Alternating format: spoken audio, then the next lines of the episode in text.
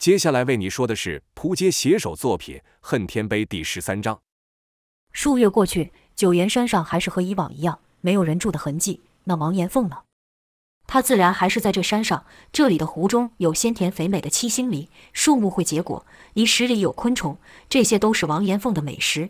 但他还是小心翼翼的，不留下痕迹。闲来无事，便练练一随经。说来可笑。武林人拼死拼活争夺的的至尊秘籍，在王延凤的手上却只是平日打发时间的活动。可老天似乎仍不愿放过王延凤，这短暂的日子也即将要结束。一日，王延凤听到了脚步声从山下传来，这让王延凤好不惊讶。一人，不，不止，后面还有三人。不对，后面还有，这是怎么回事？那些禽兽真有天眼通吗？这样都能找到我，怎么办？这可怎么办？恐惧感从骨里涌出，又想起了在弦月宫被折磨的那段日子。王延凤直接跪下了，颤抖道：“我我错了，拜托饶了我。”即便他此刻躲在树上，即便现在都还没看到人影，但王延凤已经跪了。良久，才见到一个人影窜出。王延凤看了后，心下一喜，因为来的人不是弦月宫的人。又过了一段时间，才又有人影冒出。上山之人分立而战，似乎不是同一路的，但既然能上得了山。那武功肯定不一般，而这些人上了山也不说话，只是各自找地方休息，似乎在等待什么。几天后，山上的人又多了数倍，已经多达了五波人马。后来的人有些是找了空地休息，有些则是和先来的人站队，依旧没人说话，气氛是愈来愈紧张。其中甚至有些人王延凤看得眼熟，可一时间没能想起对方身份。王延凤在心里纳闷，看这些人的样子，不像是来抓我的，那是为何聚集在此？又过了几日，山上已然聚集百来人。突然间，两道人影如猛禽扑物般从山崖窜起老高，而后砰的一下站在了人群中央。来者是一男子，一个脸上充满傲气的男子，那种是天下英雄如草芥的气势。紧接着，男子身后有三波人马出现。这三波人马一出，更让众人对这男子的身份感到好奇，因为他身后的三波人马可是昔日天下第一易家堡下的三位门主。分别是引剑门的独孤四、鬼掌门的鬼虎和霸王枪横千秋，这三位在武林上赫赫有名的人，此刻居然像家臣一样站在那男子身后，宛如当年易风云在世。而王延凤看到那男子，更是差点叫出声来，因为来者不是旁人，正是他的结拜义弟。易香龙，王延凤忘记谁也不会忘记易香龙。当年就是为了保护这位义弟，才冒名顶替，导致自己被弦月宫给抓走，才受了那些非人的折磨。看着这位义弟英气迸发，再看看现在的自己，如老鼠般时时担心受怕，王延凤心里是百感交集。易香龙用那睥睨的眼神扫了一圈，哼了一声，而后说道：“很好，很好，该来的都来了，不该来的也来了。”话音刚落，有人说道。你敢问少侠与昔日易家堡是什么关系？这人本来想大声斥喝的，但看到易香龙后面的那三位门主，说话就客气许多。易香龙道：“昔日易家堡啊，也是那个曾经的天下第一，那个由易风云建立起的易家堡已经过去了。”又有人问道：“英雄帖是你发的吗？可上面怎么只有那三位的名字？”那人口中的那三位，正是独孤四等三位门主。那人一边说。一边从怀中拿出英雄帖，易香龙哈哈大笑道：“这三位现在是我的手下，这样你还不知道我是谁吗？再说我易家堡的名字不是早就天下皆知了？各位是冲着易随经来的吧？正所谓得一随经者得天下，化为九霄做人龙，号令天下天上陂。”此话一出，众人立刻安静下来。他们确实是为易随经而来。从前易风云在世时，没人敢打易随经的主意。而后江湖传闻易风云已死，易随经落在了弦月宫手上，众人也不敢打弦月宫的主意。但前阵子各大门派收到的英雄帖上写道：“得一随经者得天下，化为九霄龙做人龙，号令天下天上杯。”这一句话让多少武林人士无法拒绝，所以才会有各大高手聚集在这昔日天下论武的九岩山上。有人问道：“莫非你和易堡主有什么关系？”莫等易香龙说话，有人抢着说接道。难道你是那传说易堡主那已死的独子？跟着众人就议论起来。肯定是你没有看他身后站着的人是谁吗？如果不是他家少主，那几位会服？真的假的？我看是真的。他长得像，那气度也像。独孤隐不提，就连那鬼虎跟横千秋都来了。霸王枪横千秋这一生，除了易风云外，还服过谁？你这么说还真有道理。但江湖上不都说易随经在弦月宫手上吗？谁知道呢？就接着看吧。一时间是说什么的都有，毕竟易家宝的没落太突然了，从易风云的消失到易随经的传闻，都是武林的一大谜团。但对于这些议论，易香龙也不理会，似乎这些成名高手还无法入他的眼。将众人扫一圈后，易香龙的目光停留在一人身上。那人说道：“易少主，好久不见了，真没有想到你还活着啊，那可真是太好。”说话这人一身青衣，上绣一大朵莲花，是汉青边的青莲居士。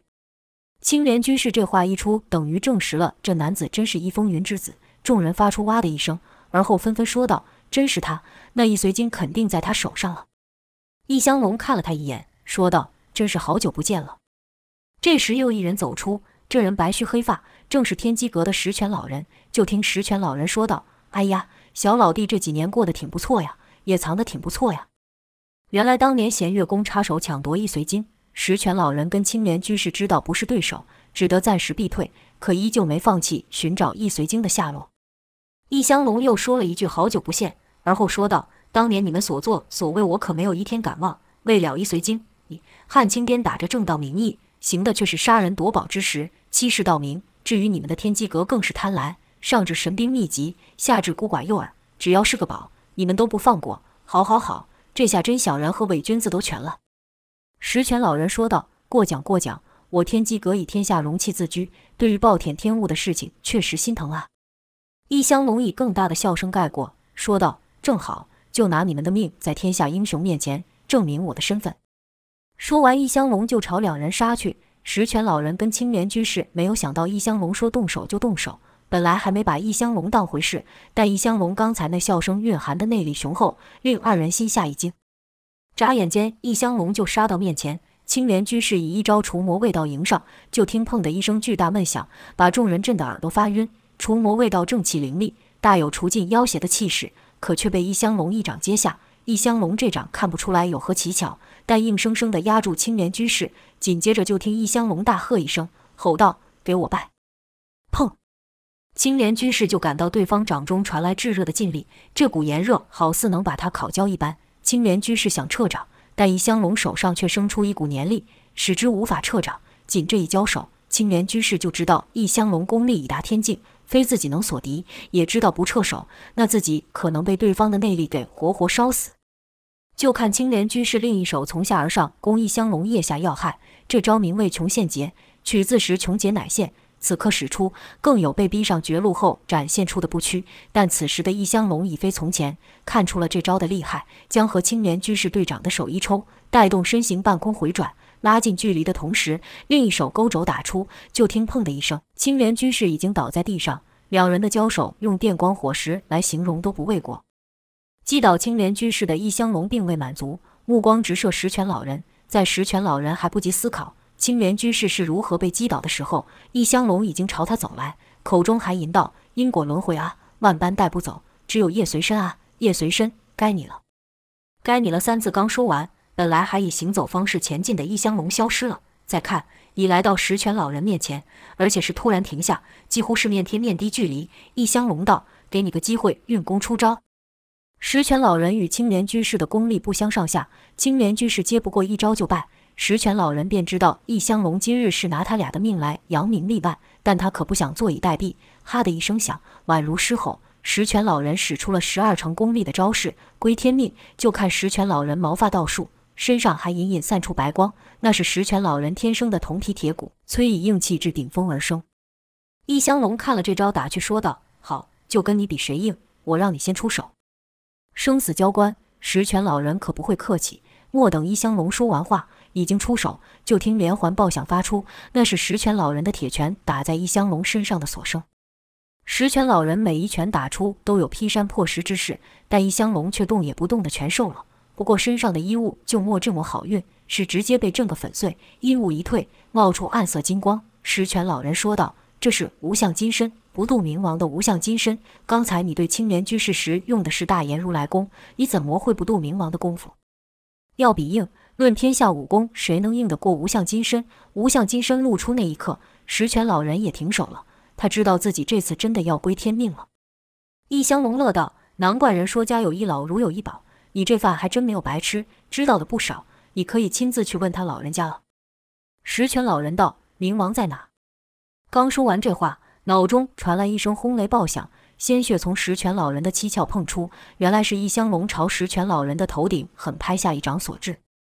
易香龙低声说道：“很快你就会见到他老人家了。”易香龙一下子击毙两位成名已久的高手，镇住全场，而且还一副没有使出全力的样子，是这么惬意，好像收拾两大高手很简单一样。再加上在他身后站队的三大门主，还真有那抹点当年一风云当武林盟主的影子。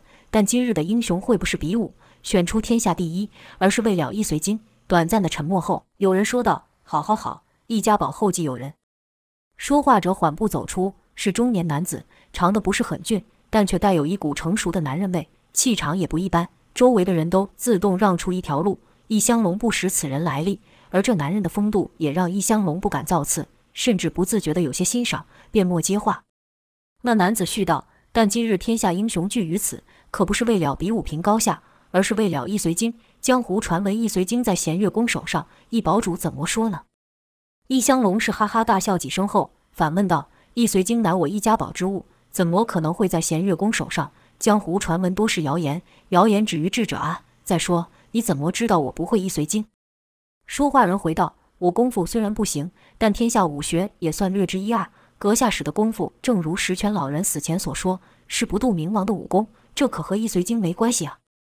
易香龙心想：这江湖还真是卧虎藏龙啊！冥王那老家伙明明和我说了。他的功夫知道的人不多，哼，老家伙就是老家伙，这么多年的饭没有白吃。但莫等易香龙回话，身后就有人吼道：“好你个万世浮屠，你是在质疑我家堡主吗？”说话者是霸王枪横千秋。易香龙暗道：原来这人就是异人馆的馆主，万世浮屠，难怪难怪。易香龙想到了那个把他带大的王拓，就是死在和异人馆的小西门比武中，还有那个风情万种的韵瑶。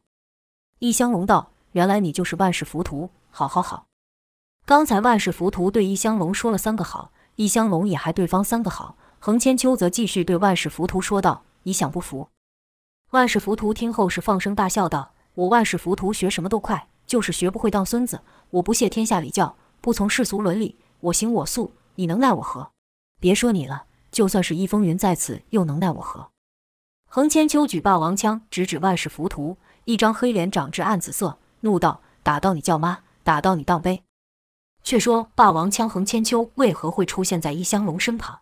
看这架势，是已经把易香龙当为主了。曾经为易风云左右手的横千秋，在门主林冲反叛，易家堡遭受各方势力围剿时，又在何处？这一切还得从横千秋与易风云的故事说起。霸王枪横千秋之行事为人如其名，以霸道著称，自视甚高的他，至今只服一人。那就是天下第一的易风云。易风云的功夫虽然比他高，但这不足让横千秋心服。真正让他折服，还是易风云的那份潇洒。横千秋挑战易风云不下数百次，易风云每次都放过他。不仅如此，还很欣赏他是个汉子。一次，横千秋和之前一样被打败，呈大字形望天而倒时，易风云问横千秋有没有兴趣和他共创大业，站在武林的最高处，看一看是什么景象。就是这一句话，让那天不服。地不服的横千秋居然流了泪。天下第一，这是多少江湖人拼死拼活，甚至出卖亲友、泯灭人性、梦寐以求的成就。但在易风云口中，只不过是站上去看个风景。这眼界，这气度，如何让人不折服？那日，霸王低头，横千秋从易家堡最头痛的人物，变成了最忠心的城墙。他从没想过，在人之下，居然也能过得如此快活。他们把酒欢歌，狂笑，长叹，悲哀。这个让他心服的男人，在横千秋眼中是真情潇洒至极。快意江湖，多少人行走江湖，想要的就是这四个字：快意江湖。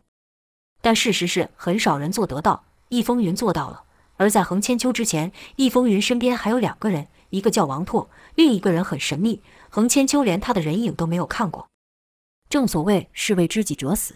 横千秋既然认定了易风云就是他的知己，那他就甘心做易风云的枪，一支扫荡天下不服的夺命无情枪。当藏龙剑的独孤四前来挑战时，横千秋在易风云身边；当鬼谷寒阴爪的鬼虎前来挑战时，横千秋也在易风云身边。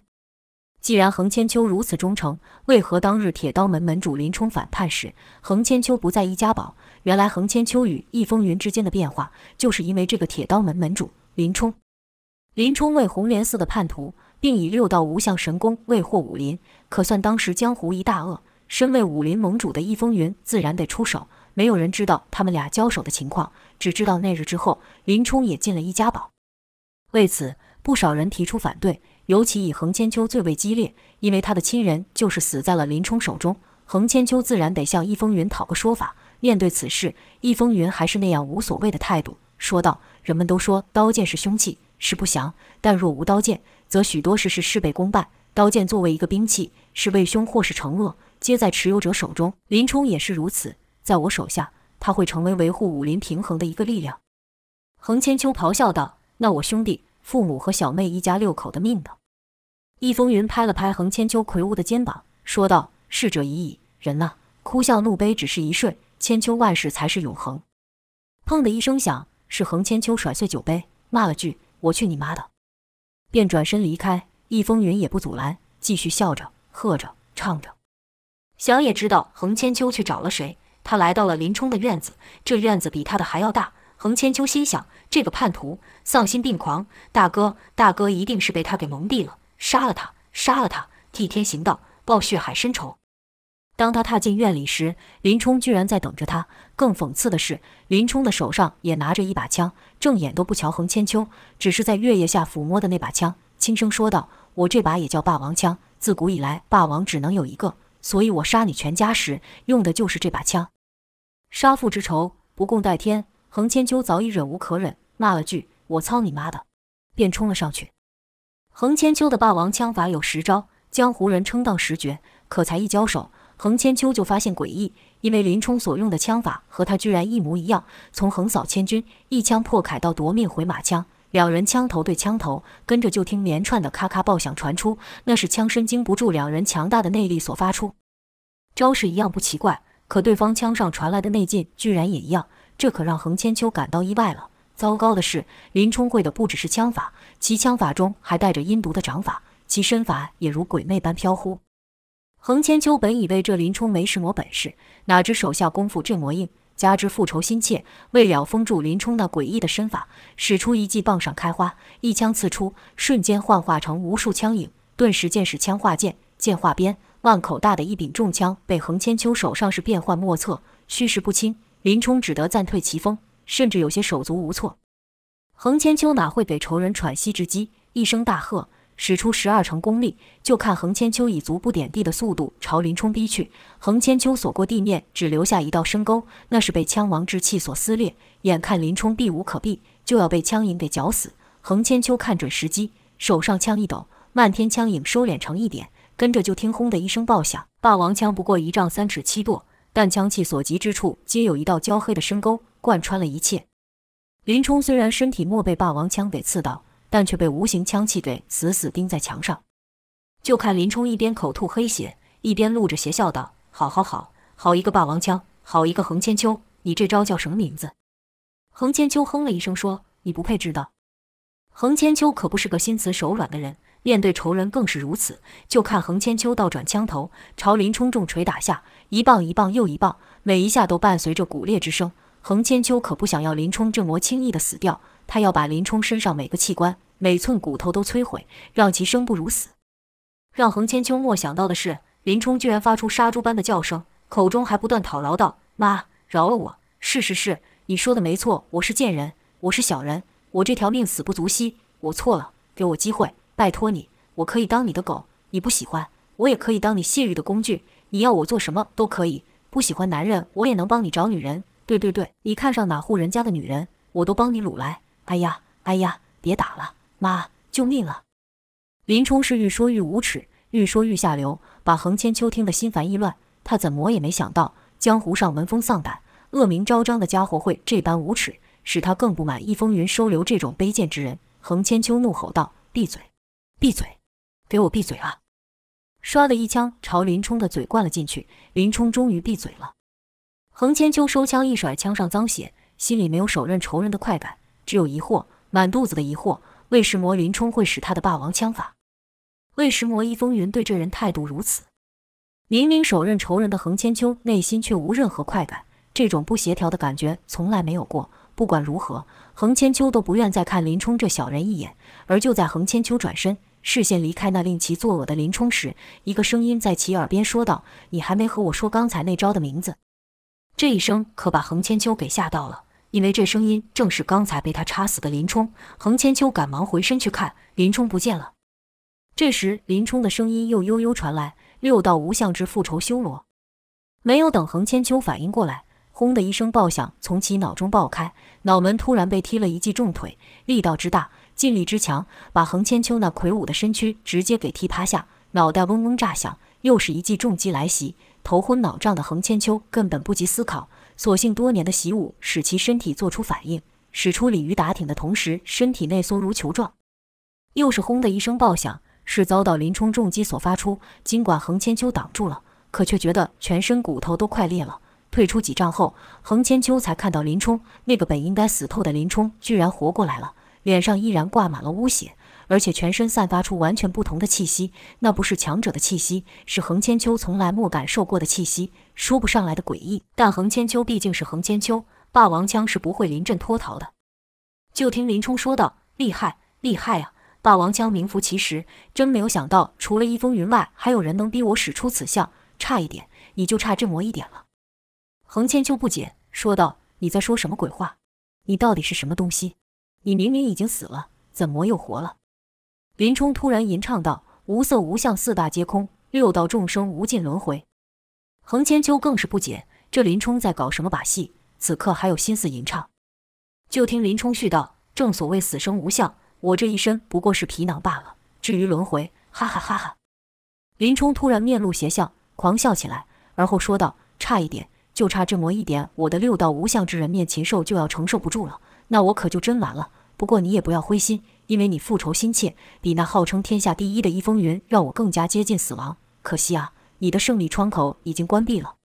横千秋听不下去满口胡话的林冲，打断道：“装神弄鬼，我能杀你一次，就能杀你十次。”话音落下的同时，手中枪已化成一道银光朝林冲刺去。哪知林冲不闪不避，是迎面而来，抓准时机，伸手一夹，居然把那无坚不摧的霸王枪给死死夹在了臂下。这下横千秋有些傻了，刚才那一枪的威力视若流星，这林冲居然用肉臂挡下，而且还只用一只手。横千秋不禁喃喃道：“不可能，绝对不可能。”林冲道：“哎呀，霸王枪怎么变软枪了？是不是跟着易风云久了，想着大树底下好乘凉，功夫都落下了？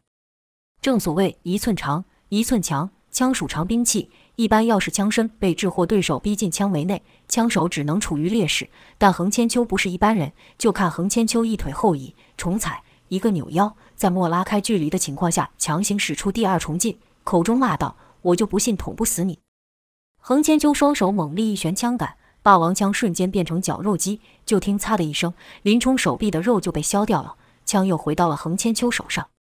林冲一个后跃，脚点他被打落的枪。枪如活物般弹到其手上，而后说道：“正好试试我这新学的当十诀。”横千秋道：“放屁！你没有资格使枪，你连说的资格都没有。”横千秋运起了最后的力气，这一枪无招，只是单纯的前刺枪。可这一枪却是从他学枪时就练起，每天都练着，手中有枪也练，无枪也练。这一枪就是他横千秋之霸王枪。林冲知道厉害，手上枪招急速变化。使的还真就是当十绝，可每一招都挡不住横千秋，只使到最后一招夺命回马枪。这一下又是枪头对枪头，就听林冲大喊道：“没用的，我赢定了！”啪啦！本来晴朗的夜空突然打了个霹雷，紧接着是一阵急雨，急雨下是两个男人，一个手被枪给贯穿，是林冲，他手上的枪已经被震碎了。横千秋他赢了吗？不，他输了。此时的横千秋被自己的枪杆给刺穿了腹部。血流满地，林冲道：“你一家六口都被我捅穿了，杀你是顺手做好事，我送你一家团圆。可盟主不准啊！我现在也打不过他，只好这样了。”说着，林冲手一甩，狠狠地把枪杆从横千秋身体抽出。横千秋终于忍不住发出一声痛叫。这还没完，之后是林冲极尽羞辱的毒打。那晚的夜空本来还有蒙蒙的月光，不知何时被乌云遮住，就像这阵雷雨一样。紧接着，一道诡异的黑影。像一件罩子般包住了易家宝。那夜之后，易家宝再也看不到横千秋。